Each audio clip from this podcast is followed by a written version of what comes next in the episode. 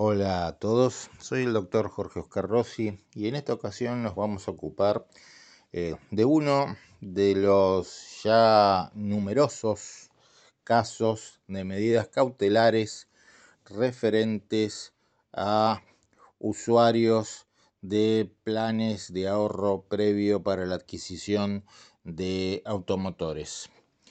Eh, ya son muchas las medidas cautelares dictadas en todo el país Incluso hace poco tiempo eh, tuvimos tres casos de medidas cautelares en procesos colectivos iniciados por el defensor del pueblo de la provincia de Buenos Aires eh, contra tres eh, proveedores distintos de planes de ahorro. ¿Y qué es lo que tiene de particular entonces este caso?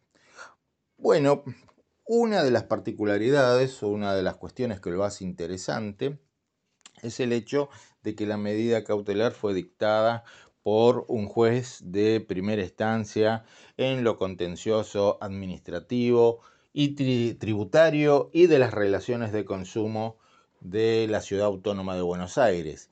Este es un fuero flamante.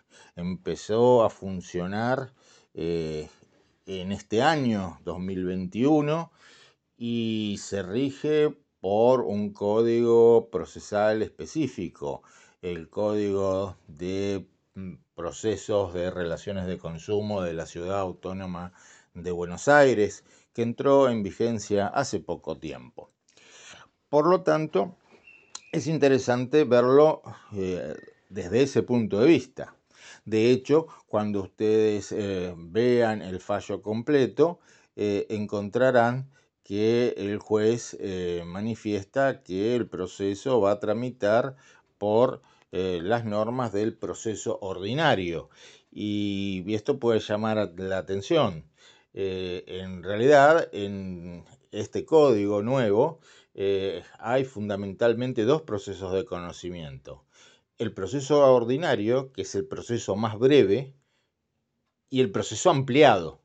Entonces, la tramitación por el proceso ordinario implica tramitar por el proceso de conocimiento más breve, eh, a diferencia de lo que podría ocurrir en la terminología de otros códigos procesales. Pero acá todavía estamos en la etapa eh, cautelar, donde eh, el consumidor está pidiendo eh, una reducción de la cuota en función del aumento que ésta ha tenido contando desde el momento en que se comenzó a pagar y la actualidad. En este sentido hay que tener en cuenta lo siguiente no solamente el aumento a valores eh, nominales que haya tenido la cuota del plan, sino cómo impacta ese aumento en la relación entre cuota y porcentaje de eh, afectación de los ingresos totales en relación con esa cuota. Dicho de una manera sencilla, al comenzar a pagar las cuotas del plan, esa, esa cuota, ese monto, ¿cuánto representaba en porcentaje del total de los ingresos? Porque imaginemos lo siguiente, al comenzar el contrato eh, teníamos una cuota de 5 mil pesos, por decir algo, y eso representaba el 10% de los ingresos del consumidor. Y en la actualidad tenemos una cuota de, vamos a decir nuevamente cualquier cosa, 40 mil pesos pero sigue representando el 10% de los ingresos del consumidor, porque los ingresos del consumidor aumentaron en la misma proporción que la cuota, cosa que no ocurre, me adelanto a decir. Si hubiera ocurrido eso, eh, el aumento a valores nominales no tendría impacto. El problema es el desfasaje que se produce entre el aumento de las cuotas y el aumento de los ingresos. Como el aumento de las cuotas no guarda relación con el aumento de los ingresos del consumidor, ahí es donde se produce un desequilibrio ¿eh? en la relación prestacional. Ahí es donde se produce eh, lo que podríamos mencionar nosotros como una excesiva onerosidad sobreviniente por causas eh, imprevisibles, porque todo este desfasaje, como sabemos, es producto de la crisis económica producida por devaluación, inflación y desocupación eh, o caída de la actividad eh, productiva producto, valga la redundancia, de la pandemia. En números redondos, cuando se empezó a pagar el plan, en junio del 2017, la cuota estaba en los 2.000 pesos. En septiembre del 2019 la cuota ya se encontraba en 14 mil pesos. Y en abril de este año 2021, la cuota está, en este caso en análisis, en 31 mil pesos. Pero más allá del aumento del valor nominal de la cuota, eh, lo importante es que de las constancias que se presentan en autos, la cuota inicial representaba un 16% de los ingresos del tomador del plan, que era la pareja de la actora. Luego hubo una sesión de plan a favor de la actora, pero representaba un 16% de los ingresos. Hoy, sumados ambos ingresos, los de la actora y los de la pareja, eh, la cuota representa más de un 50%.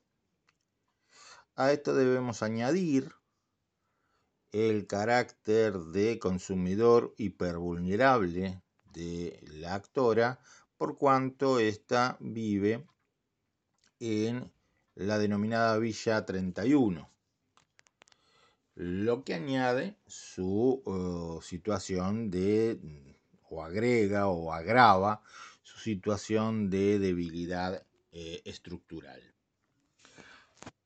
Así las cosas, eh, la jueza interviniente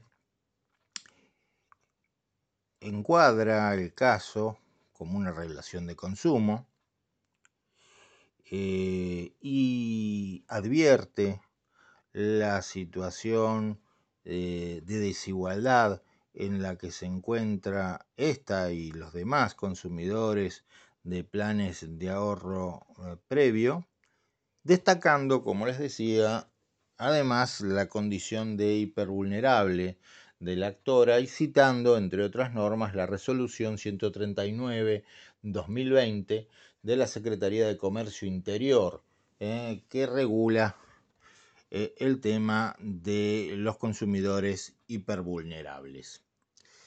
Eh, la jueza interviniente hace un raconto de los precedentes jurisprudenciales recientes en, medida en materia de medidas cautelares, entre ellos las eh, decisiones recaídas en los juicios eh, colectivos iniciados por la Defensoría del Pueblo de la provincia de Buenos Aires que mencioné hace un, rato. Y esta es otra de las razones también por las cuales es interesante la lectura de esta resolución.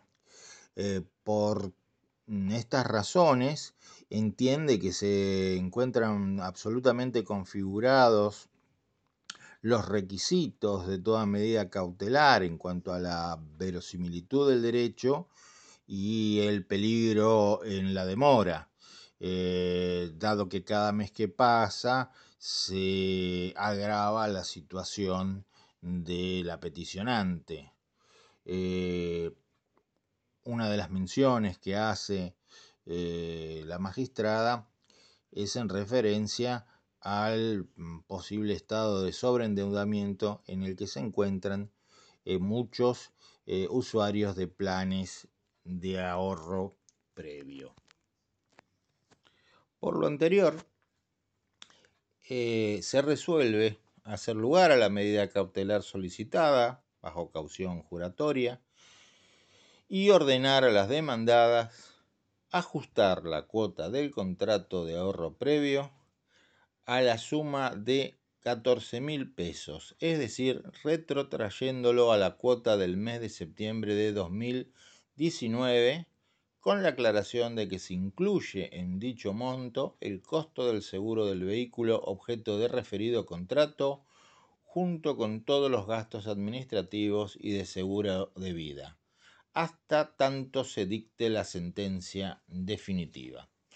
Eh, espero que les resulte interesante la lectura de este fallo y que también les haya resultado interesante la descripción del mismo que intentamos por acá y nos estamos eh, escuchando y encontrando en el próximo audio. Hasta la próxima.